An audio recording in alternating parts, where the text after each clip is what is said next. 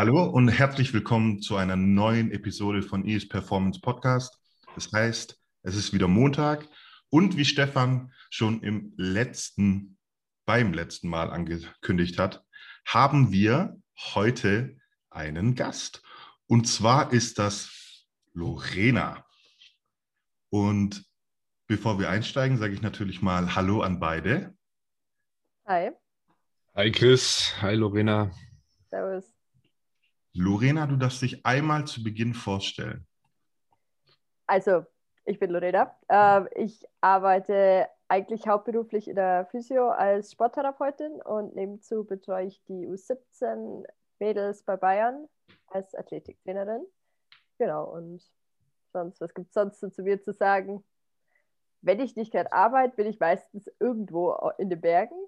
Egal ob jetzt wandern oder Skifahren oder sonstige Aktivitäten zu betreiben.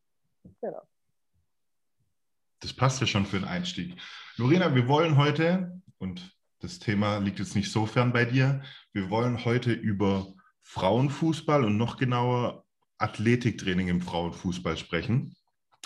Zuerst aber will ich auf den Bayern Campus, den neu erschaffenen, zu sprechen kommen, wo ja ähm, alle Jugendmannschaften ähm, und auch die Frauenprofimannschaft ihr Zuhause haben beim FC Bayern. Wie sind denn da deine Eindrücke von diesem neu erbauten Komplex und was hat es geändert? Also an sich, ich kenne tatsächlich nichts anderes, weil ich erst zu Bayern kam, als wir schon an der Akademie waren und am Campus.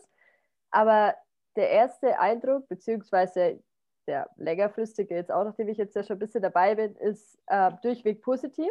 Also neben natürlich der Fußballabteilung sind tatsächlich auch die Bayern Basketball-Jugendabteilungen am Campus. Und ähm, ja, also an sich hat man da alles, was man sich nur vorstellen kann. Also wir haben ähm, gut ausgebaute Krafträume ähm, innen, wir haben Möglichkeiten draußen auch ein Krafttraining zu machen, wir haben verschiedene Möglichkeiten ähm, von, Testungs, äh, von Testungen wir haben diverse ja, Ausdauer-Sprintmöglichkeiten da. Also es ist schon durchweg positiv. Auch jetzt ähm, allein von den Trainingsmöglichkeiten jetzt über den Winter, weil da ist ja auch immer so, ja, okay, Rasen wird gesperrt, weil Schnee oder sonstiges. Ähm, und da haben wir eigentlich echt nie das Problem.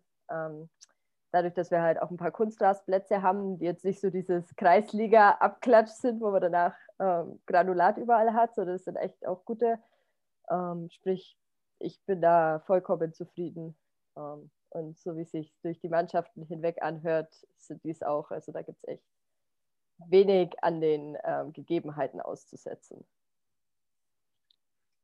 Heißt jetzt auch, dass der FC Bayern, dein Arbeitgeber, sehr viel für die Entwicklung speziell für den Frauenfußball macht. Man sieht ja jetzt auch diese Saison vor Wolfsburg, man, man hat wirklich die Qualität dieses Jahr, um Meister zu werden. Und Wolfsburg ist ja eigentlich so eine Mannschaft im Frauenfußball, die ja als unangreifbar galt lange Zeit. Jetzt ist die Frage, bei den Männern ist die Durchlässigkeit von Talenten, speziell bei Bayern, jetzt nicht so groß. Wir haben dieses Jahr zum Beispiel Musiala. Ich habe jetzt auch bei der Recherche vor dieser Episode gesehen, dass dieses Jahr allein die Bayern Profi-Damen acht Neuzugänge haben und ich glaube sieben davon extern und eine aus der eigenen Jugend. Wie beurteilst du denn die Entwicklung der Durchlässigkeit dieser Jugendarbeit, die angestrebt wird? Also es ist auf jeden Fall eine Entwicklung da. Was ich aber denke, ist, dass es ähm, schwierig ist, auf dem, auf dem Niveau, auf dem Bayern aktuell spielt und auch über die nächsten Jahre spielen will, also um die Meisterschaft, um die Champions League im Pokal, ähm, dass man sich da zum Beispiel nur auf Jugend oder auf die eigene Jugend spezialisiert, weil da halt einfach die Erfahrung nicht da ist. Aber es ist jetzt auch durchaus sichtbar, vor allem jetzt ähm, in den erweiterten Kadern äh, von Spieltagen jetzt, dass immer mehr Jugendspielerinnen tatsächlich zumindest die Möglichkeit haben, mitzutrainieren, mal im Kader zu sein, ähm, auch mal ein paar Spielminuten zu bekommen. Sprich, da ist jetzt über die letzten zwei, drei Jahre ähm, schon Positives ähm, sichtbar. Weil jetzt zum Beispiel der Gia Corley zum Beispiel, die ist jetzt diese Saison hochgezogen, die hat die Saison Bundesliga Champions League Luft schon geschnuppert und sie ist, glaube ich, eine derjenigen, die dann, weiß ich nicht unbedingt, ob es bei Bayern sein wird, ähm, auf jeden Fall langfristig eine Spielerin sein kann, die in Deutschland zumindest, beziehungsweise denke ich auch ähm, international erfolgreich sein kann, die sozusagen aus der Bayern-Jugend kommt. Aber ja, es ist schon sehr positiv zu bemessen. Was jetzt halt ein bisschen schwierig ist, ist, glaube ich, dass unsere zweite Frauenmannschaft, ähm, die ja zweite Bundesliga spielt, ähm, dadurch einfach, dass es wahnsinnig stressig von der Spieltaktung her ist aktuell, ähm, also in der Bundesliga sowie bei der ähm, zweiten Bundesliga, da in den Kadern, denke ich, Spieler zu ähm, schieben. Aber an sich, wie gesagt, es ist eine positive Entwicklung sichtbar. Es dauert aber, glaube ich, einfach noch. Ähm, genau. Kommen wir mal zu deinem Terror. Das ist ja die U17. Und da habe ich vorab, bevor wir jetzt in dieses ähm, spezifische athletische Geplänkel kommen, noch wirklich eine Frage. Es betrifft jetzt wahrscheinlich alle U-Mannschaften, aber wie wirkt sich denn deiner Meinung nach dieser Saisonabbruch äh, auf die Entwicklung der Spielerinnen aus? Also es ist schwierig. Ähm, es ist, denke ich, definitiv auch hinderlich, vor allem von, für die Spielerinnen, die jetzt ausjährig sind, sprich die nächste, nächstes Jahr nicht mehr die Möglichkeit haben, ähm, in der U17 zu spielen, beziehungsweise ähm, weil die einfach nicht die Möglichkeiten haben, aktuell bei anderen Vereinen zu trainieren.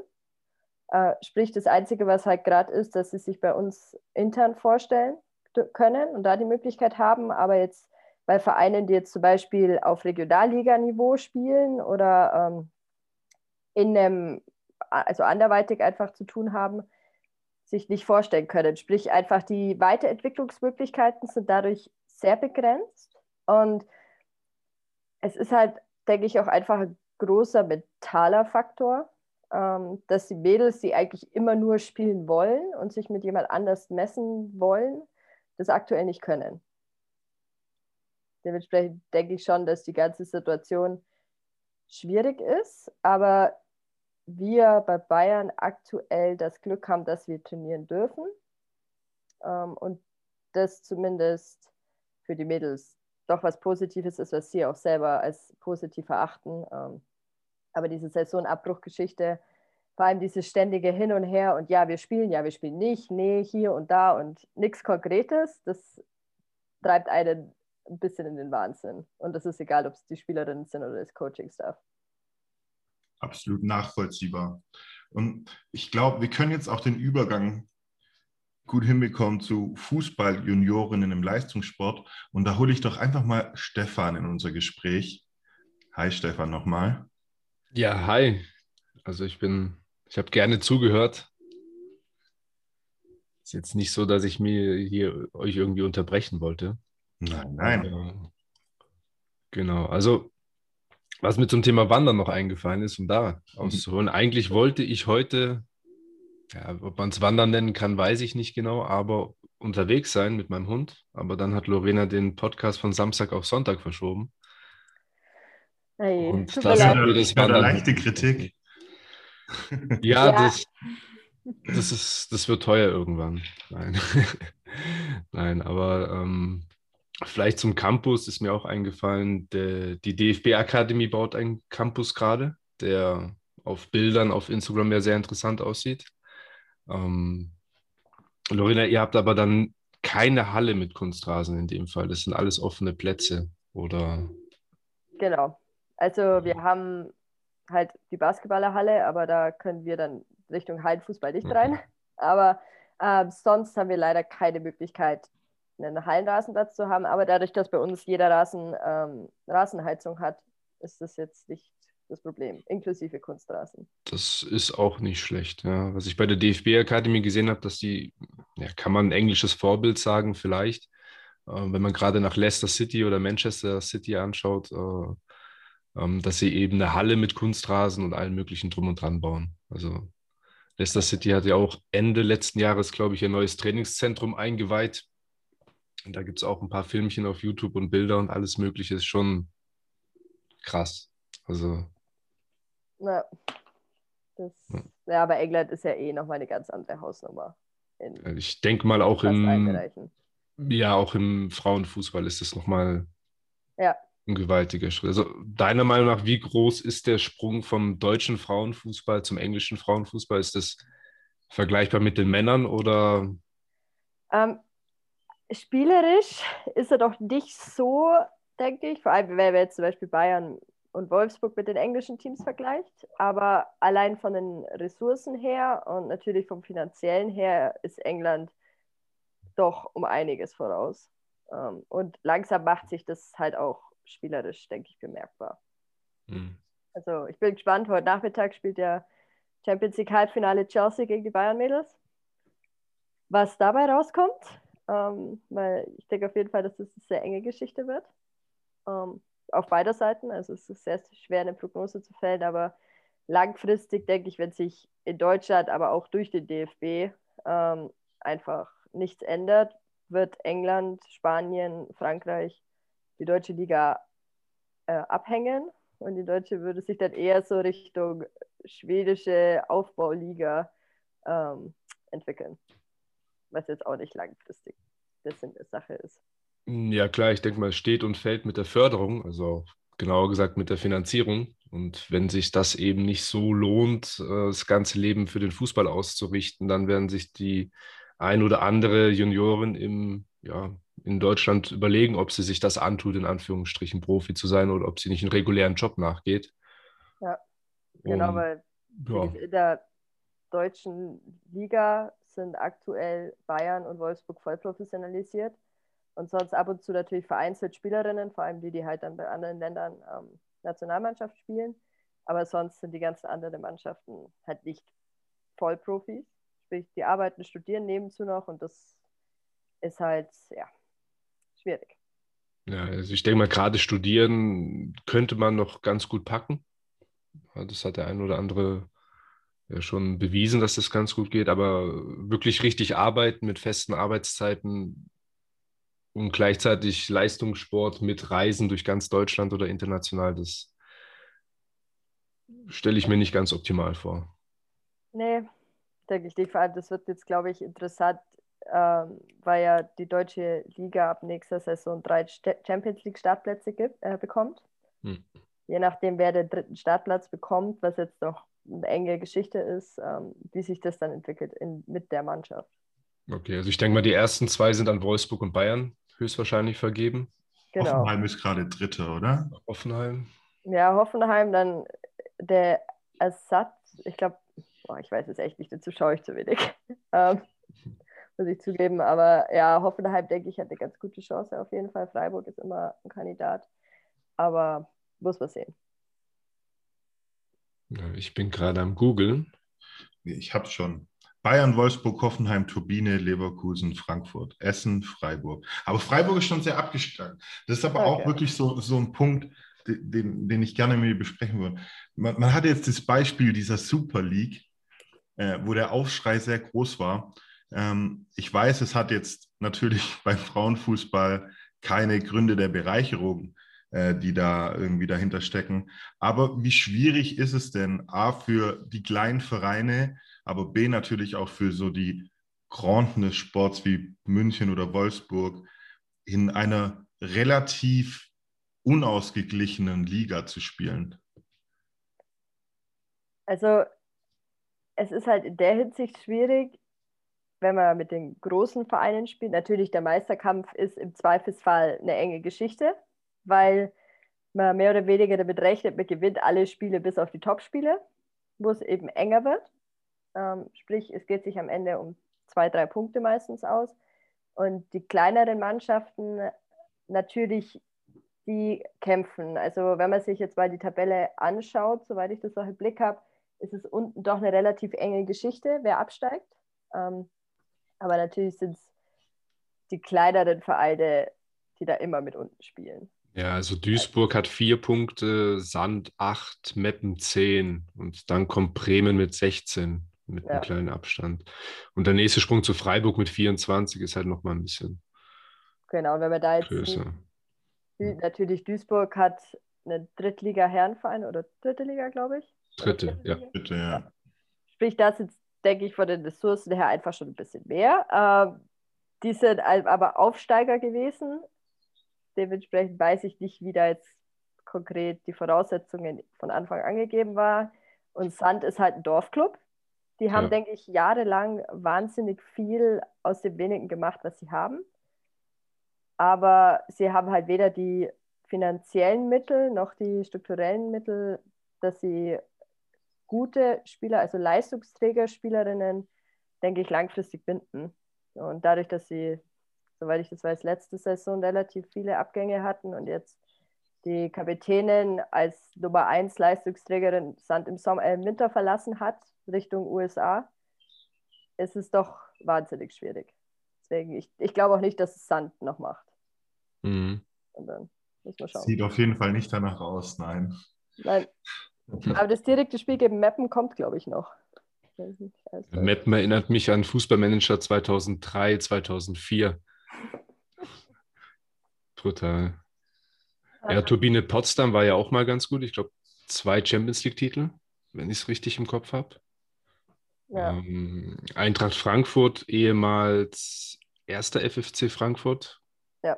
Wenn es korrekt ist, ja. Genau, aber auch halt ziemlich abgeschlagen. 30 Punkte weniger als Bayern. Ist schon krass. Ja. Aber man sieht schon, dass Bayern München jetzt nicht nur den Fußball-Herrenclub fördert, sondern auch Basketball und Frauenfußball. Das ja, definitiv. Sieht man ganz klar. Ja. Ja. Ich glaube, das zeigt auch gut auf, und das ist ja auch ein Punkt, den wir heute so ein bisschen unterbringen wollen, auch ähm, wenn es auf andere Art und Weise ist, welche Unterschiede gerade noch im Frauenbereich herrschen. Ähm, ich will jetzt aber auch mal den Übertrag schaffen, um aufs eigentliche Thema zu kommen. Und da ist Unterschiede, wie gesagt, auch ein sehr guter Punkt.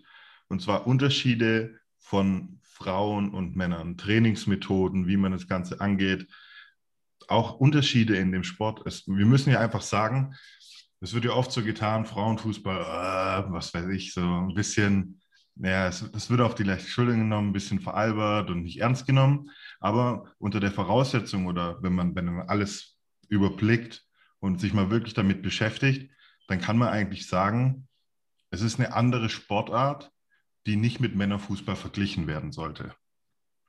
Was ist deine Meinung dazu? Also ich bin jetzt nicht 100% mit deiner Aussage überein, weil es ist halt doch immer noch Fußball irgendwo. Mhm. Ähm, aber allein vom Entwicklungsstandard her, es ist schwierig, den Männerfußball aktuell mit dem Frauenfußball aktuell zu vergleichen, weil die Entwicklung viel später gestartet ist. Also an sich, man hat eine Diskrepanz von circa 20 Jahren, wenn nicht sogar ein bisschen mehr, zwischen der Entwicklung Herren- und Frauenfußball. Ähm, und das muss man halt einfach in Relation setzen dass es, wenn man Frauenfußball in 20 Jahren mit dem Männerfußball von heute vergleicht, dann ist es vielleicht ähnlicher, aber aktuell ist es schwierig. Ähm, und wenn man mit der Erwartungshaltung reingeht, das zu sehen, was man bei Barcelona oder wo auch immer geliefert kriegt, da ist man eh an der falschen Stelle. Also ähm, allein, weil halt, und das hört sich jetzt einfach nicht gut an, aber Frauen sind halt im meisten Fall nicht so schnell wie Männer, nicht so groß wie Männer und führen dann halt auch dementsprechend nicht ähm, das gleiche Spiel durch.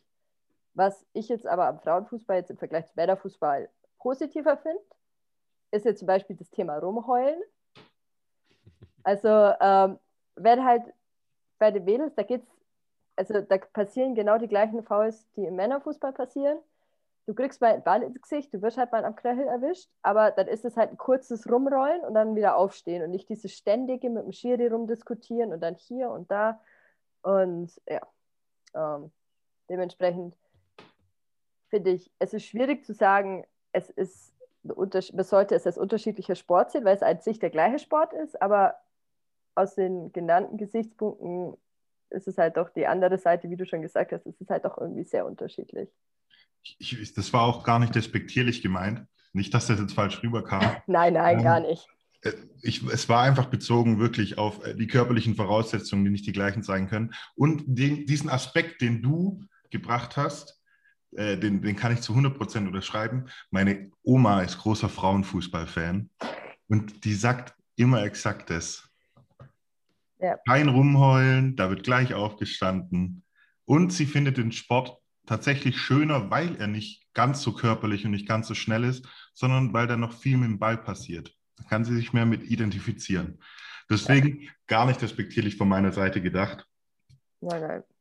Und was ich halt auch noch finde, ich meine, ich spiele selber Kreisliga-Fußball, also ich kann nicht wirklich mehr außer Rennen und Grätschen, aber ich finde, Frauenfußball hat an sich noch mehr mit dem nicht kommerzialisierten Fußball zu tun, was mich jetzt wahnsinnig an dem Top-Niveau Männer stört, mhm. ist, dass alles nur noch ums Geld geht.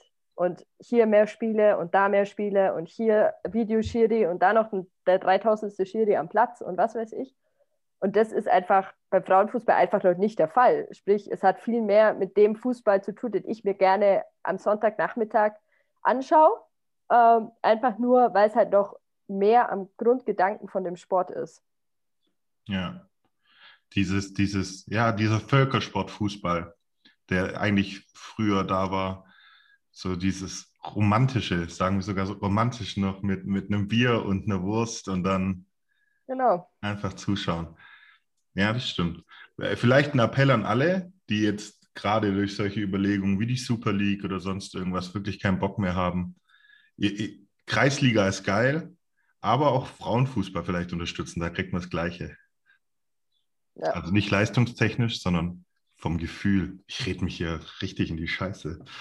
Ja, dezent.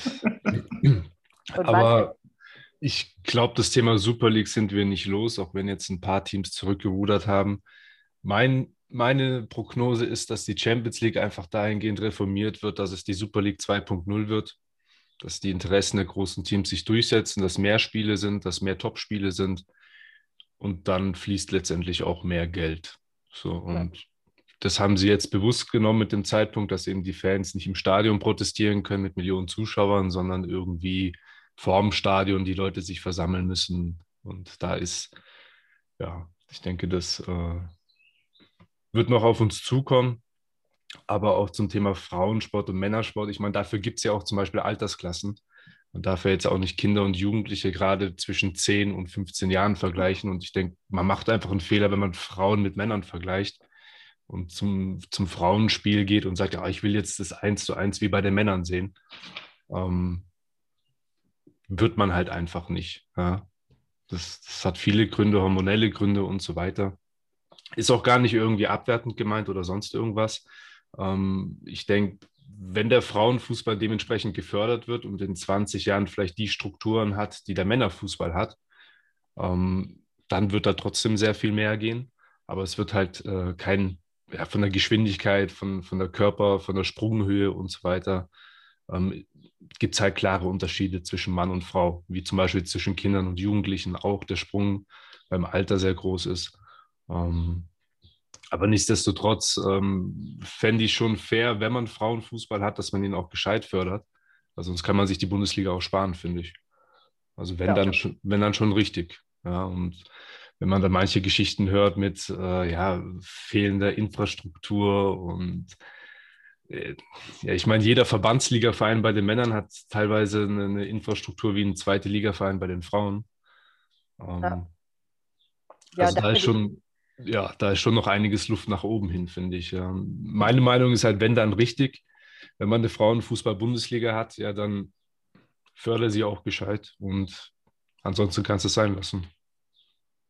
Definitiv. Und genau deswegen finde ich es halt dann so schade, wenn sich halt so Vereine wie jetzt zum Beispiel Sand halt, die haben sich jetzt keine Ahnung wie viele Jahre in der Bundesliga gehalten, was eine wahnsinnig gute Leistung ist, weil da spielt der Herrenverein, glaube ich, Kreisliga oder Oberliga oder so. Also einfach ganz unten ähm, und trotzdem mit den wenigen Ressourcen das Beste daraus gemacht und jetzt steigen sie wahrscheinlich auch ab und das ist halt einfach wahnsinnig schade, weil das halt immer noch so das kleine gallische Dorf ist, ähm, was halt dann doch zwar das andere beweist, aber das halt auch, dass wenn man will oder wenn ein Verein will, dass die Mannschaft gefördert wird, man auch einiges erreichen kann. Die waren, ich glaube, zweimal hintereinander im Pokalfinale vor ein paar Jahren. Ähm, und da sollten sich, glaube ich, allein von, dem, von der Mentalität, von dem Verein her, ein paar große Vereine, auch, denke ich, europaweit, ähm, mal gehörige Scheibe davon abschneiden. Ja, ich glaube, es kommt auch nicht immer darauf an, wie viel Geld vorhanden ist, sondern wie man das Geld eben einsetzt. Genau. Das zeigen solche Beispiele, glaube ich, ganz gut, dass du da auch vergleichsweise erfolgreich sein kannst oder erfolgreicher mit einem deutlich kleineren Budget, wie zum Beispiel der SC Freiburg in der Bundesliga. Genau. Ja. Aber befürchtest du dann gleichzeitig auch äh, eine gewisse Kommerzialisierung im Frauenfußball, wenn die Entwicklung, so wie sie jetzt eben die letzten 20 Jahre bei den Männern war, vielleicht sogar parallel angestrebt wird dann bei den Frauen, dass natürlich wahrscheinlich immer noch in anderen ähm, Sphären geldtechnisch, aber eben in Relation zu dem, was es gerade im Männerfußball gibt, dass da dieser Kommerz und dieses, die Großen fressen die Kleinen und man überlebt nicht als Underdog, dass das da auch Einzug erhält auf lange Sicht? Ähm, ich denke, ja, leider weil ich denke halt, dass halt die Schere zu groß wird irgendwann zwischen den Vereinen, die halt dann tatsächlich Geld haben und denen, die zwar die es zwar fördern wollen, aber halt doch irgendwo dann keine finanziellen Mittel haben. Ähm, und ja, aber dass es, glaube ich, langfristig zu kommerzialisiert wird, äh, dafür ist, glaube ich, zumindest in Deutschland die Nachfrage einfach nicht da aktuell. Dass man irgendwie sagt, wird zeigt mehr als nur ein Spiel im Fernsehen. Ich meine, die Idee dahinter ist zwar gut und ich würde auch, wenn es mehr Spiele im Fernsehen gibt, mehr Spiele anschauen, aber ich denke, es würde sich halt langfristig nicht durchsetzen. Man macht es dann mal eine Saison lang und dann kommt aber ein Fernsehsender und sagt, ja, es schaut halt einfach niemand an, ähm, weil dafür einfach der Sport noch nicht anerkannt genug ist in der Gesellschaft. Ähm, deswegen denke ich, dass einfach diese Kommerzialisierung nicht in, dem, in der Form stattfindet, aber ich denke, eine gewisse Art kommt auf jeden Fall.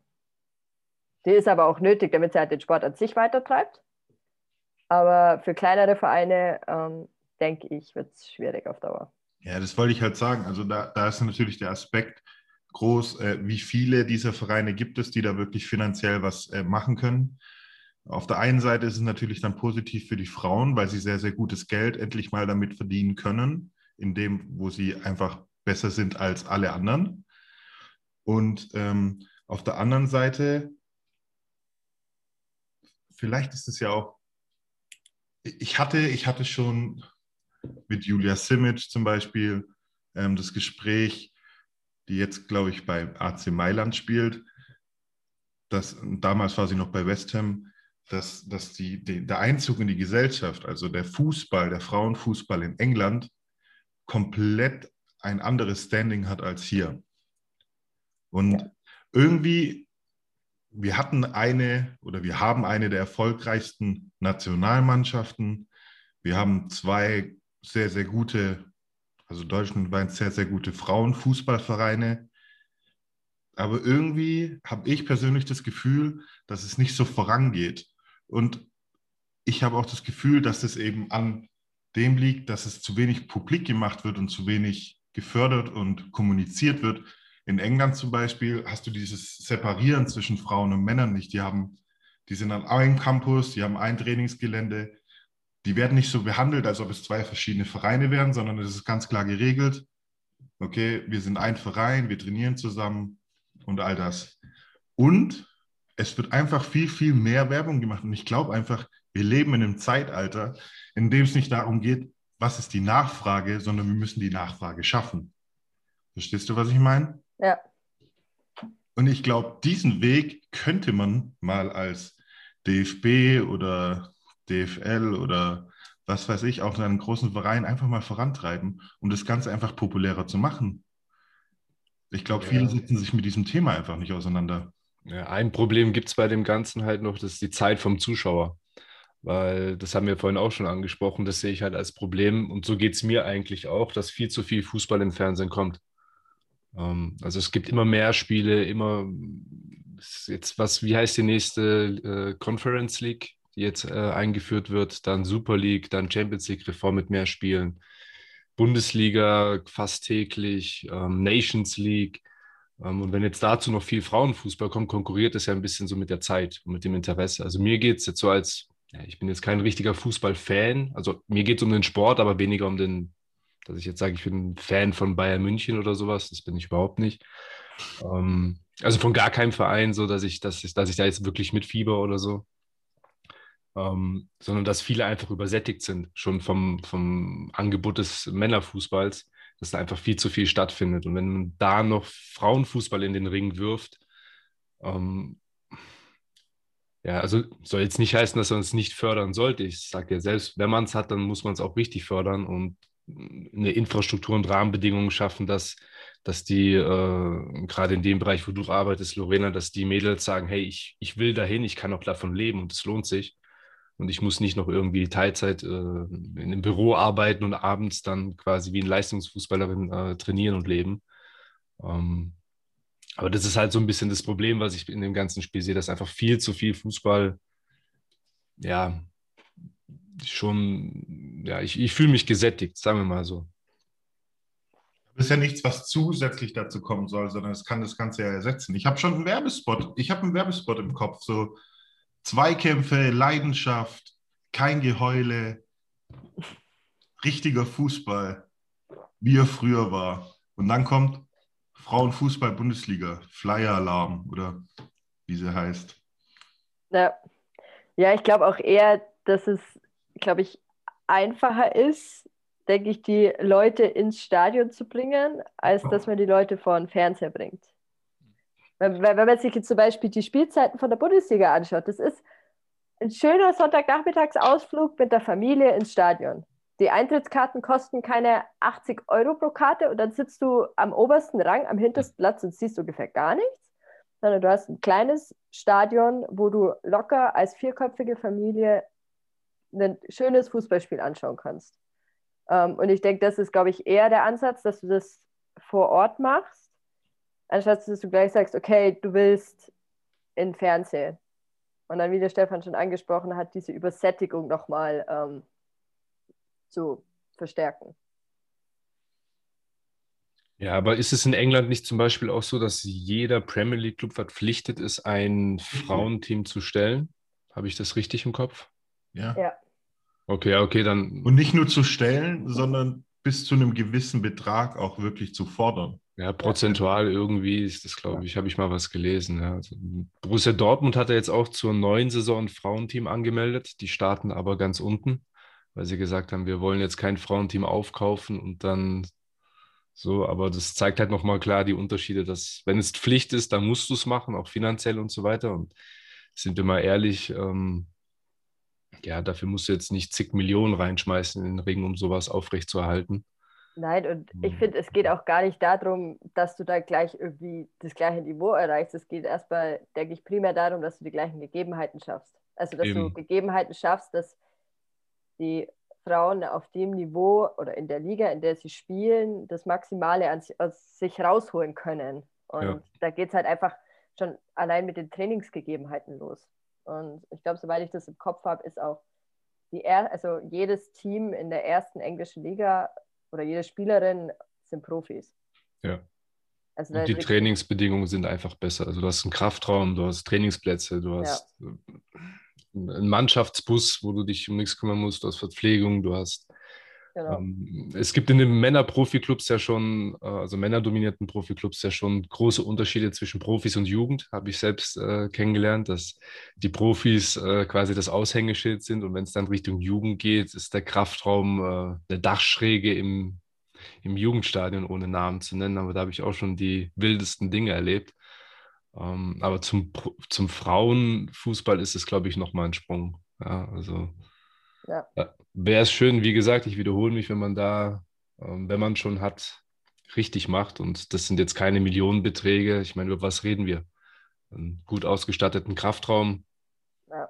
Trainingsplätze, tja, ein, Gehalt, wovon man gut leben kann, wo man sich jetzt nicht noch irgendwie irgendwo in einem Büro angestellt sein muss oder sowas. Ja, einfach für die Zeit, in der man den Sport ja im, also leistungsmäßig betreibt, ähm, Leistungssportgegebenheiten findet. Genau. Und dann kann man ja immer noch nebenher studieren, irgendwas für, für nach der Karriere und dann. Genau.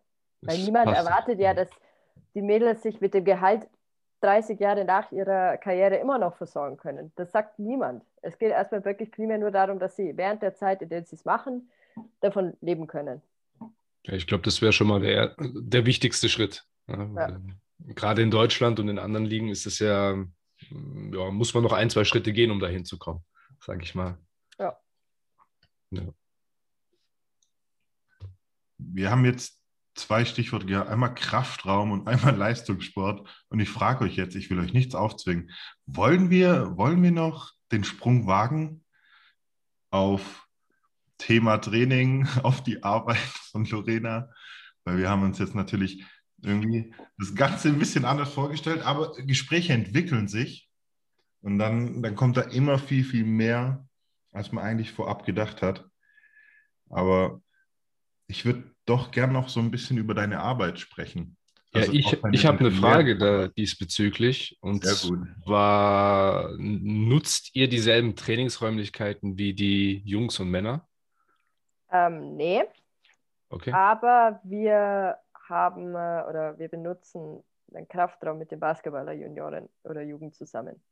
Sprich, okay. wir haben schon die Gegebenheit ähm, von einem gut ausgestatteten oder sehr gut ausgestatteten Kraftraum Allerdings ist da jetzt halt zum Beispiel keine Kunststraßenbahn drin, aber das ist jetzt auch wurscht. Ähm, ja, aber schön wäre es, ja. ja. Wir haben Zugang zu Squat Racks, zu dementsprechend Gewicht, wenn ähm, mal das Gewicht erreicht und dem Ganzen. Also da kann ich mich wirklich nicht äh, beklagen. Also ich denke, damit ist schon mal viel gewonnen. Also mit der schlimmste Kraftraum, den ich bei einem Profiklub gesehen habe, wo ich selbst reingelaufen bin, da sage ich jetzt nicht den Namen, aber wie gesagt, es war eine Dachschräge vom Jugendstadion und du läufst rein, rechts und links sind die, die Bälle, Leibchen, also es riecht alles nach Gras und gebraucht und so weiter. Und die Hütchen stehen da und alles. Und dann läufst du 30 Meter diesen Gang entlang und irgendwann siehst du eine alte Beinpresse, eine Matte, einen Spiegel, eine Blackroll und dann wurde gesagt, äh, willkommen im Kraftraum der Jugend und das ist ein Unterschied zwischen Tag und Nacht. Und das waren äh, nicht Junioren, Juniorinnen, wo du arbeitest, sondern wirklich äh, Juniorenspieler mit Marktwert 500.000 Euro. Wenn du dann einen Spieler fragst, und was trainierst du? Ja, ich glaube, ich mache ein bisschen äh, Arme, Bauch, Brust und so weiter. Okay, also kümmert sich keiner darum, wie ihr trainiert, was ihr trainiert, wie der Kraftraum ausgestattet ist und so weiter. Ähm, daher sind das natürlich schon Top-Bedingungen bei euch, muss ja. man sagen definitiv. Also da kann ich mich echt nicht beklagen. Also wir hätten auch äh, die Möglichkeit, wenn man jetzt wegen einer Raumbelegung oder so mal nicht in Kraftraum kann, dann kann man nimmt man sich halt die Kettlebells oder sonstiges einfach mit auf den Rasen. Ähm, ja. Also da ist echt. Aber ich, ich wollte nur sagen, das kann man eigentlich auch erwarten auf dem Niveau. Also sollte man. Sollte man, ähm, ja. Aber ja, ich glaube, wir haben da bei uns in der Liga das Spiel, also Eintracht Frankfurt ist da dabei, ähm, hm. Hoffenheim ist dabei, also dass die ganzen, die jetzt zum Beispiel einem Männerclub unterstehen, dass wir da echt gut ausgestattet sind, aber die ganzen Dorfclubs, die bei uns in der Liga sind, ich denke, die haben nicht die Kapazitäten ähm, und das sieht man, wenn sie gegeneinander spielen schon. Ja, also ich denke mal, die werden maximal Kooperation mit Fitnessstudios haben. Aber das ist halt auch wieder so ein Ding, dann sind die Spielerinnen im Fitnessstudio und ja, trainieren auf eigene Gefahr. Ähm, haben sie Pläne oder nicht, weiß ich nicht. Wer macht die Pläne? Wer betreut sie beim Training? Was machen sie? Das, wie bei den Männern auch. Ich glaube, bei den Frauen ist es immer so ein bisschen Bauch, Beine, Po. Bei den Männern ist es immer Brust und Arme. So. Ja. Und dann ist halt immer die Frage, was trainieren die? Trainieren sie das, was sie sollen? Oder wie trainieren sie auch? Und wie ist die Ausführung und so weiter? Da fängt es halt schon wieder an, weil ein Fitnessstudio ist halt, ja, Fitnessstudio ist halt kein Leistungssport. Ja. Und am Ende trainieren sie dann noch irgendeinen Schmarrn, was sie auf Instagram sehen oder irgendwelche YouTube-Videos. Und dann kannst du eigentlich eh erstmal die nächsten drei Wochen damit beschäftigen, den Mädels zu erklären, wieso das nicht das Gelbe vom Ei ist, obwohl du einen Muskelkater bekommst. Ja, viele denken halt, Muskelkater ist ein positives Zeichen, dass das Training was gebracht hat. So, ja. ja, wenn es nur darum gehen würde, dann kannst jedes Mal was anderes machen, ohne Plan, dann hast du auch immer Muskelkater. Ja, Man kann nur auf Spatzen schießen und dann. Aber das ist ja. halt auch das Interessante. Also, wie trainiert man jetzt während der Saison im Kraftraum, dass man vielleicht nicht mit einem Muskelkater aus dem Kraftraum läuft, dass man kaum laufen kann, weil, sag mal, an erster Stelle steht ja immer der eigentliche Sport und das ist ja der Fußball. Und Krafttraining machst du ergänzend dazu, dass du ein besserer Fußballer wirst, beziehungsweise dass du die ganzen üblichen Verdächtigen, äh, Verletzungsprävention, Kraft und so weiter, dass du das eben trainierst, um dann im, ja, sagen wir mal, die Wahrscheinlichkeit zu erhöhen, dass du ein besserer Fußballer bist. Weil unterm Strich, wenn du seltener verletzt bist, kannst du mehr trainieren, bringst höhere Leistung und das auf eine Saison gesehen, ja, wirst du ein besserer Fußballer, gerade in der Entwicklung. Ja. Ähm, da vielleicht die Frage an dich, welche Unterschiede gibt es denn bei euch zu den einzelnen Saisonphasen? Also trainiert ihr, wie trainiert ihr zum Beispiel in der fußballfreien Zeit, in der regulären Sommerpause, was jetzt ja aktuell ist, sind das ja außergewöhnliche Bedingungen, aber in einer ganz normalen Sommerpause, in der Vorbereitungsphase und während der Saison. Also vielleicht kannst du da was zu den Unterschieden im Kraftraum sagen. Also in der Sommerpause an sich wird es schwierig, ähm, krafttechnisch viel zu arbeiten im Kraftraum. Ähm, weil die Mädels unterschiedliche Gegebenheiten haben bei sich zu Hause. Ähm, sprich, sie kriegen Pläne, denen sie zumindest den Status quo, also einen ähm, Stabi-Plan, obwohl ich den, den, Begriff jetzt an sich nicht so gern mag, ähm, eine Grundbasis an Kraft einfach erhalten, dass man dann, wenn man halt in die Vorbereitung geht, ähm, wieder also wirklich anfängt, krafttechnisch dann ähm, zu arbeiten. Und da muss man halt immer wieder sehen, weil wir haben an sich drei Trainingseinheiten in der Woche ähm, und dann eben am Wochenende Spiel, wie wir es halt strukturieren. Ähm, es ist schwierig, mit dem Plan reinzugehen, also mit dem konkreten Plan, weil die darfst du eh immer über den Haufen schmeißen.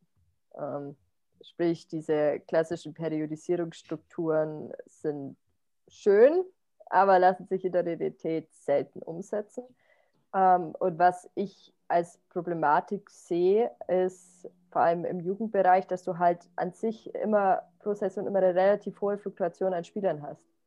Ähm, sprich, du kriegst neue Spieler, zwar werden ein paar von der Mannschaft hochgezogen oder wie auch immer, aber du hast an sich immer Minimum fünf, sechs Spieler, die komplett neu in den Verein kommen und die im Zweifelsfall keine Ahnung haben, wie es im Kraftraum funktioniert. Sprich, du musst dann erstmal schauen, dass du die irgendwie ähm, ja, mehr oder weniger schulst, was sie denn jetzt eigentlich machen und wie das denn ähm, vonstatten geht. Sprich, du bringst ihnen erstmal eine Kniebeuge bei. Ähm, und da dann das erstmal zu vereinbaren, ist dann schon schwierig. Ähm, da, sprich, man kann dann irgendwann mal Richtung, wenn es gut läuft, äh, Oktober, Ende September, also eigentlich schon in Season, anfangen, dass man da die Belastung steigert. Weil dann hast du jemanden auf dem Status quo und da musst du halt schauen, okay, wie sehr oder wie strukturierst du dein Trainingsload? Ja. Und dann ist eigentlich schon fast wieder Winterpause. Genau, also das Thema Periodisierung hatte ich im Podcast auch schon mit Dom von den Basketballern aus Bamberg, mhm. Der eigentlich genau das Gleiche gesagt hat, weil in der Woche, wo wir den Podcast aufgenommen haben, hatte er drei Spiele mit den Jungs. Ein internationales in der Türkei und er sagt eigentlich auch, wann soll ich denn also wirklich so Literatur, sportwissenschaftliche Literatur korrekt trainieren. Also mit der, wie es da heißt, Superkompensation und, und allen möglichen. Das Blockperiodisierung, wellenförmig oder wie auch immer. Ähm, er sagt, das ist bei uns im Basketball gar nicht möglich.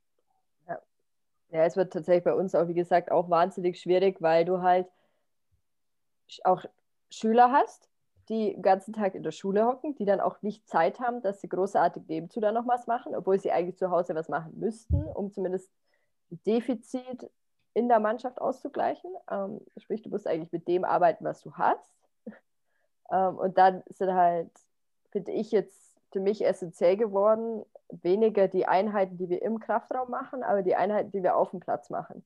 Sprich, das sind dann ähm, Sprinteinheiten, das sind reaktive Geschichten, oder halt, ja, Bodyweight ist eigentlich auch nicht, aber ähm, mit einem minimalen Einsatz sozusagen den meisten Ertrag ja. machen. Ähm, weil auf dem Platz hast du zumindest nicht so eine Leistungsdiskrepanz, die du im Zweifelsfall im Kraftraum hast. Ja, im Kraftraum ist halt schwierig, wie du schon sagst, wenn du Spielerinnen bekommst, die noch nie eine Kniebeuge gemacht haben und du willst mit denen Maximalkrafttraining jetzt zum Beispiel machen. Das wird schon wild. Ja. Das wird richtig wild.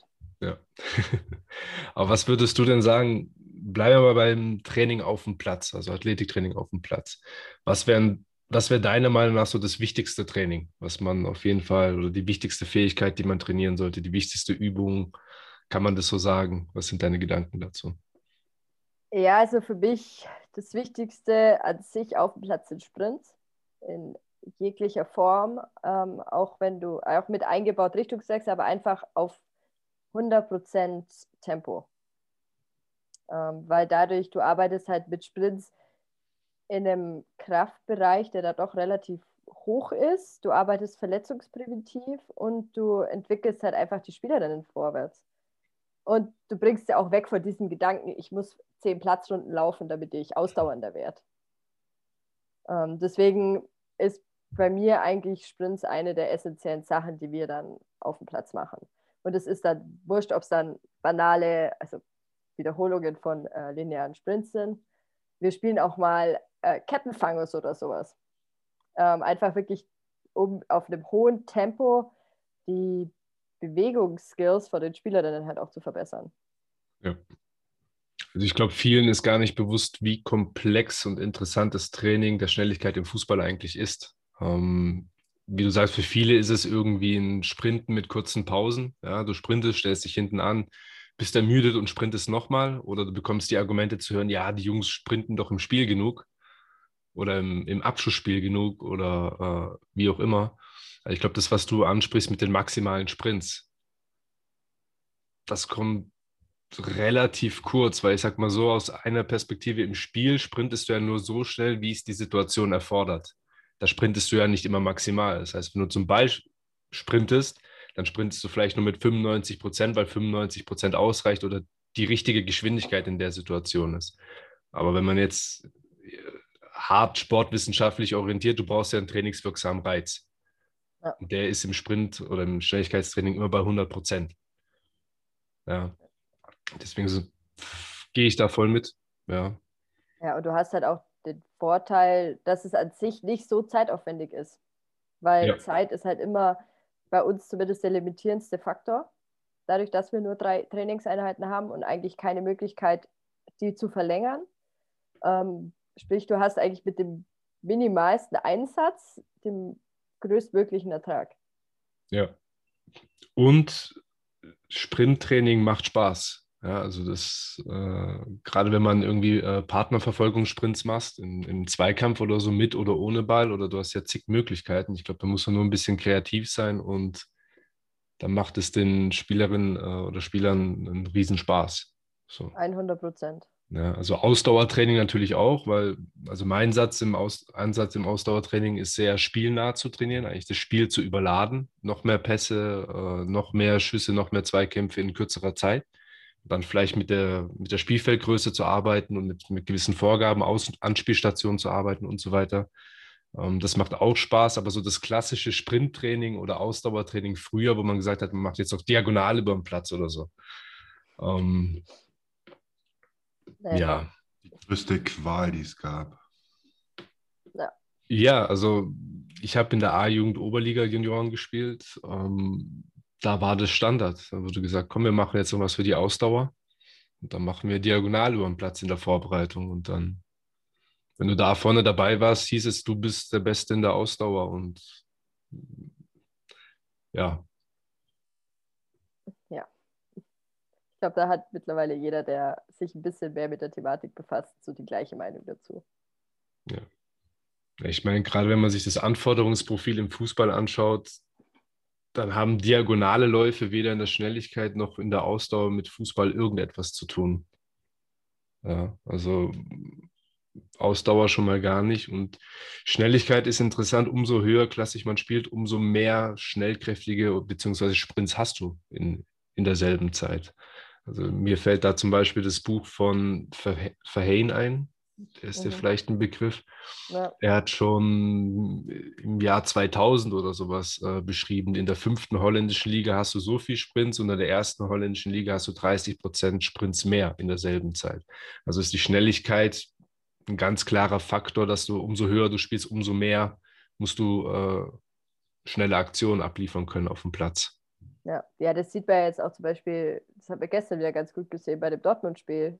Erling Haaland Beigewinn im Mittelfeld und rennt halt alleine die komplette Hälfte runter, aber halt in den ersten 30, 40 Metern mit doch einem ziemlich guten Tempo, dass halt kein Verteidiger hinterherkommt.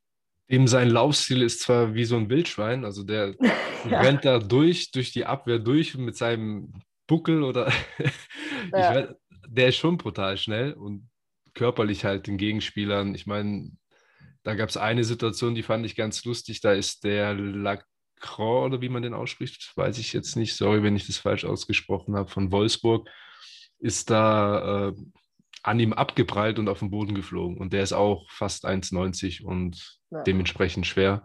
Aber der ähm, ja, setzt sich da halt brutal durch und da hat man halt gesehen, ja, wenn du halt auf die ersten Meter und dementsprechend vielleicht auch mal 20, 30 Meter schnell bist, ähm, dass das ein Spielentscheidend ist. Ja. Und ob du es halt neunmal kannst und der Gegenspieler das zehnmal kann, der, der halt das zehnmal kann, schießt dann im Endeffekt vielleicht das 1-0, was halt spielentscheidend ist. Ganz ich genau. finde es so krass bei Hallon. Ich muss da mal ein Haaland oder Hallon, mein Kumpel nennt ihn immer Hallon, deswegen nenne ich jetzt auch Hallon. Der ist Norweger. Ja. Der ist Norweger, Chris. Haaland. Aber der Kerl wird nicht müde. Und das ist das, das ist das, was so krass ist, finde ich. Also man sieht den nie wirklich punkten. Der, der, der, macht, der macht einen Sprint übers halbe Feld, Torabschluss, jubelt erstmal und rennt dann zurück, weil er das nächste Tor machen muss. Und ähm, ich muss hier auch noch mal kurz einhaken. Ich bin nämlich in einer persönlichen Fehde mit einem Kumpel von mir. Habt ihr die Antizipation, die Balleroberung und dann diesen genialen Pass von Moderhut gesehen? Moderhut, bester Mann. Ja, aber Chris, das hat doch der Dustin Böttger im Podcast schon gesagt, glaube ich, dass Moderhut einer der unterschätztesten Spieler bei Dortmund ist. Ja, was für bei Dortmund weltweit. Ja, okay, jetzt, jetzt loben wir ihn mal jetzt nicht in die Weltklasse hoch, da fehlt, glaube ich, vielleicht noch ein Stück, aber er bekommt vielleicht nicht die oder den Zuspruch, den er, den er verdient hätte bei Dortmund. Was, ja, passt jetzt auch. Ich wollte es nur, einmal publik machen, damit ja. jeder weiß, wie sehr sich mein Kumpel irrt. Aber der war überragend, der Pass, ja. ja. Die Balleroberung, das auf jeden Fall. Plus Haaland dazu. Ja, aber am Ende kriegt halt nur der, der das Lob, der das Tor macht und nicht der, der den Pass gibt. Deswegen wollte ich ihn mal loben einfach. Ja, ja hast du gut gemacht. Danke. Danke. Ja. Das stimmt allerdings. Ähm, ja, vielleicht noch die Frage an dich, Lorena. Wie macht man denn das Beste aus wenig Ressourcen? Also sei es zeitliche Ressourcen oder, oder anderen. Was, was würdest du da für Tipps geben? Oder was ist deine Herangehensweise? Genau. Also ich versuche mich auf die Basics zu fokussieren. Ähm, das ist im Kraftraum geht, also meine Spielerinnen sollten am Ende einer Saison ähm, eine gescheite Kniebeuge können mit dementsprechend Gewicht. Sie sollten fähig sein, ähm, Hip-Hinge-Varianten zu machen, also Kreuzheben, einbeinige Kraft entwickeln ähm, und halt dementsprechend Rumpfstabilität, weil ohne Rumpfstabi geht halt nichts oder halt Rumpfkraft. Und das sind keine Sit-Ups. Also das sind dann, was weiß ich, kann man sich eigentlich auch austoben. Ähm, und sie sollten der Grundgeschwindigkeit haben, was man halt über, Speeds, äh, über Sprints generiert oder was ich über diverse Variationen von Sprints ähm, versuche zu generieren. Weil für alles andere fehlt einfach schlichtweg die Zeit. Und was für mich auch ein großer Faktor ist bei den Mädels und vor allem bei Jugendspielern, glaube ich, generell der äh, edukative Aspekt. Dass ich lieber fünf Minuten länger erkläre, wieso wir eine Übung machen und dann halt eine Übung weniger vielleicht machen, weil am Ende die Zeit nicht reicht, anstatt dass sie am Ende rausgehen und sich fragen, ja, wieso haben wir das jetzt gemacht? Aber ähm, ich glaube, mit Back to Basics fährt man am besten. Und das sind halt nun mal, Glück sagt, Kniebeugen, Kreuzheben und Sprinten. Und noch ein Rudern dazu, dann hast du es eigentlich. Genau. Ja, ich denke, in der Planung so einfach wie möglich halten, weil kompliziert wird es durchs Leben sowieso oder durch die Menschen. Weil wie ja. du sagst, wenn du da ständig andere Spielerinnen hast, wenn die Schule haben, wenn die das Leben halt, alles Mögliche haben. Ähm, und dann hast du den mega komplizierten Plan und der ist dann voll getaktet bis auf die letzte Minute. Ja. Da planst du eigentlich die Frustrierung von dir selbst und vielleicht von den Spielerinnen vor. Ja. Ja, und vor allem, es ist nicht zeitsparender, wenn ich erst mal 20 Minuten lang eine Übung erkläre, weil sie ja. so kompliziert ist. Genau. Also, wenn ich eh schon keine Zeit habe. Ja. Und wenn du sie halt mitnimmst, wenn du erklärst, wieso machst du das, dann habe ich, kann ich bestätigen zu 100 Prozent. Also wenn die Spieler oder Spielerinnen merken, wieso mache ich das und wenn sie das gecheckt haben, dann musst du das nicht wirklich überwachen. Aber ich bekomme immer wieder so mit, wie, wie Trainer alles überwachen wollen oder müssen oder glauben, alles überwachen zu müssen. Aber ich habe die Erfahrung gemacht, wenn du die Spieler mitnimmst, dann musst du sie nicht übermachen, weil dann, dann machen sie das gerne, dann machen sie das selbst. Und dann kriegst du auch die dementsprechenden Ergebnisse. Du musst sie halt dementsprechend mitnehmen.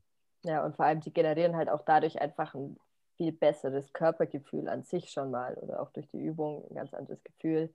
Ähm, und ich finde auch, an sich, du brauchst auch, jetzt wo wir wieder beim Thema Überwachen sind, du brauchst auch nicht 500 verschiedene GPS-Tracker oder was weiß ich alles, was es da mittlerweile für Tools gibt. Ähm, an sich, das beste Screening hast du immer noch, indem du einfach dir anschaust, wie sich dein Spieler bewegt, ähm, wie der bei einer Übung ist. Und das kriegst du halt am besten dadurch, wenn du ihn die Übung machen lässt.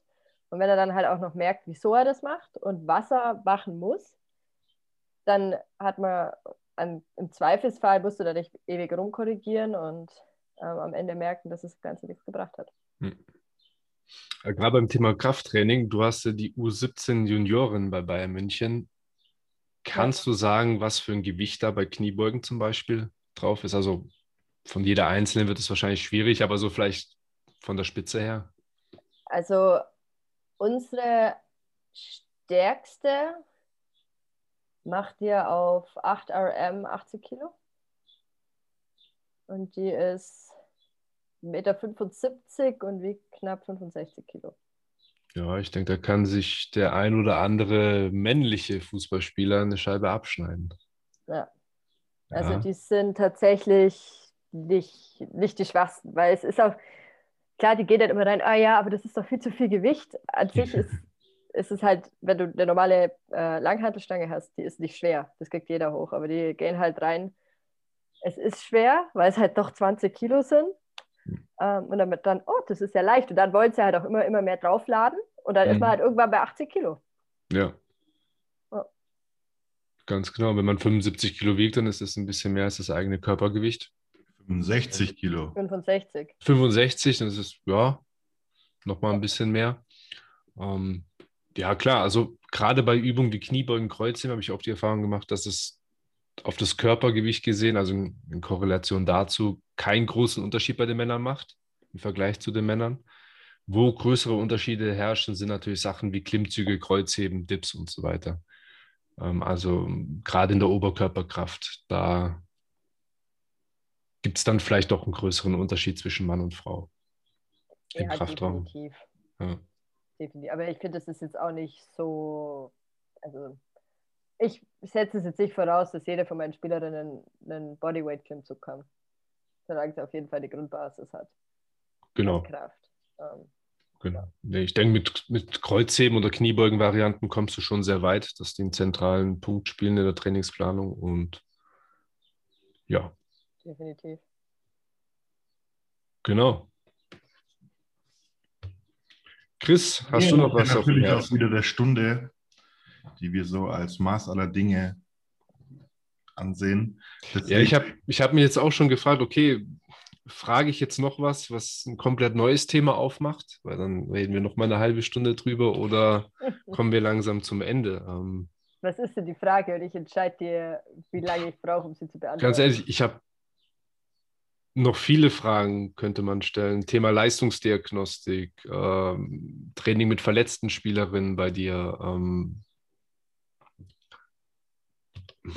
Es gibt so also, viel. Es gibt noch viel. Ich glaube, wenn ich vielleicht eine Frage beantworten ja. dürfte, was der Chris vorhin noch gesagt hat, äh, Thema Periode, Menstruation. Gerne, ja. Ja, Weil Sehr da gibt es sehr viele verschiedene Meinungen, die meistens von Leuten getan werden, die noch nicht selber menstruiert haben. Und das macht die Dinge schwierig. Ähm, also Teenage Girls vor. 12 meinst du jetzt? natürlich so. Mansplainer. Nein, niemals. Ähm, und für die, die sich dafür interessieren, da gibt es sehr gute äh, Studien von Dr. Sophia Nymphius drüber. Ähm, also, ob das mal interessant ist. Ähm, das Ding ist, man macht zu viel Fass darüber auf, als es tatsächlich ist. Also, natürlich, ähm, es ist wichtig zu wissen, wenn es eine Abweichung von der Norm gibt. Also, das ist aber nicht mal eine Unregelmäßigkeit von der Periode. Das sind dann so Sachen wie Magenkrämpfe, Unwohlsein, ähm, massive Blutungen, je nachdem. Alles, was sich halt tatsächlich auch negativ auf den Körper von jemandem dann auswirkt. Aber an sich musst du jetzt nicht, nur weil du äh, gerade menstruierst, weniger äh, Leistung abrufen oder abrufen wollen, aktiv. Es kann sein, dass sich deine Leistung dadurch verändert. Ist auch in den meisten Fällen so, sprich, dass du halt einfach ein bisschen langsamer rennst oder vielleicht ein Kilo, zwei Kilo weniger Gewicht bewegen kannst. Aber der Unterschied ist jetzt nicht so signifikant, dass du laut Studienlage aktiv weniger machen musst. Ähm, außer es ist halt was Abweichung von der Norm. Und das ist aber halt auch wirklich nur erstmal bei denen, die jetzt nicht irgendeine Art von Verhütungsmethoden nehmen, also Pille oder ähm, Spirale oder sonst irgendwas. Ja, ich glaube, das Thema ist halt sehr komplex und sehr individuell Ja, aus der Ferne betrachtet. Ich meine, ich hatte noch nie eine Periode, deswegen kann ich jetzt nicht aus Erfahrung äh, darüber sprechen, aber ähm, alles, was man so darüber äh, in Erfahrung bringen kann, merkt man, dass es sehr komplex und sehr individuell eben ist. das definitiv. Und es ist, glaube ich, aktuell noch zu sehr schwarz und weiß gedacht. Also natürlich durch die Veränderung von deinem Hormon, ähm, Hormonspiegel bist du in manchen Bereichen einfach verletzungsanfälliger. Ähm, aber wie gesagt, es ist einfach jetzt nicht signifikant, Ja, dass man das, oder noch nicht so signifikant in den meisten Fällen.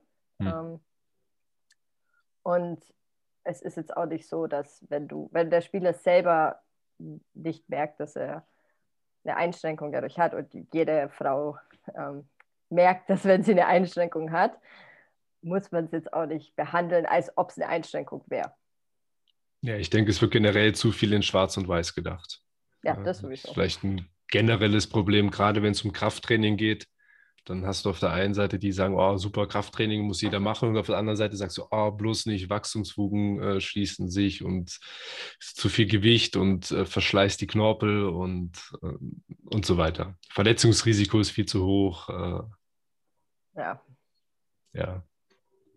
Das typische Lagerdenken in Schwarz und Weiß. genau. Ja, komm, Stefan, stell noch eine Frage. Soll, darf ich noch eine Frage ja, stellen? eine, eine, wir machen eine schnelle Runde. Okay. Ich habe die Zeit im Blick. Okay, du grätscht einfach dazwischen, wenn es zu lange wird. Ähm, jetzt. Was soll ich noch fragen? Was vielleicht noch gut ins Zeitmanagement passen würde, ist Thema Leistungsdiagnostik. Macht ihr sowas? Wenn ja, was für eine Leistungsdiagnostik und wie denkst du darüber?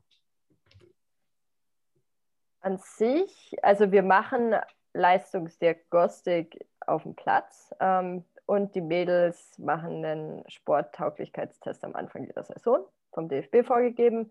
Ähm, unsere Leistungstestungen beziehen sich auf Sprints, Bewegungsmusteranalyse, ähm, und Abstoppen primär. Ähm, wir wollen jetzt schauen, dass man das eventuell angleicht, zumindest mit der Frauen 2, ähm, dass man halt einfach einen, eine Basis hat, was dann auch eher eventuell sogar Richtung Laktat geht, muss man dann mal schauen. Ähm, aber ich finde, klar, Leistungsdiagnostik ist wichtig, aber man muss dann halt auch das Richtige aus den ermittelten Werten machen. Weil äh, wenn ich da jetzt rumteste und dann mit den Werten nichts anfangen kann, beziehungsweise das nicht auf meinen Spieler übertragen kann, der die Werte erreicht, ähm, dann bringt mir die ganze Testung nichts. Ähm, das ist so meine Meinung dazu. Deswegen, natürlich, diese ganzen Hightech-Testungen sind schön und gut. Ähm, aber man muss sich jetzt nicht darauf versteifen, dass man die jetzt unbedingt machen muss, weil sonst hat man keine aussagekräftigen Werte und sonst kann man eigentlich gar kein Training machen. Genau. Ja. Wie ich schon vorhin gesagt habe, das beste Bewegungsscreening kriegst du immer noch, indem du einfach deinen Spieler anschaust und beobachtest, weil eine Testung ist immer ein Zeitpunkt und einen Athleten hast du im Zweifelsfall länger als nur für, den, für das Training, wo du den Test machst. Richtig, ja. Genau. Ist deine, ist deine Frage befriedigt? Damit bin ich befriedigt, genau. Ja, gut. Dann äh, würde ich sagen, ähm, wir, wir beenden es für heute.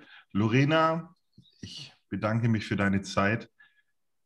Ja, wir hatten, wir hatten ein Vorgespräch, deswegen kam Lorena auch auf Periode, weil ich das im Vorgespräch erwähnt hatte. Äh, das Vorgespräch hat, glaube ich, ein bisschen anders äh, ausgesehen als jetzt tatsächlich ähm, das, was sich entwickelt hat im Gespräch. Aber so ist es nun mal. Äh, mir bleibt nichts zu sagen, außer mir hat Spaß gemacht. Ich wünsche euch beiden noch einen schönen Sonntag. Lorena, Dankeschön. Mach's gut. Stefan, wir hören uns eh noch. Und gute Zeit, bleib gesund. Ciao. Ebenso. Ciao.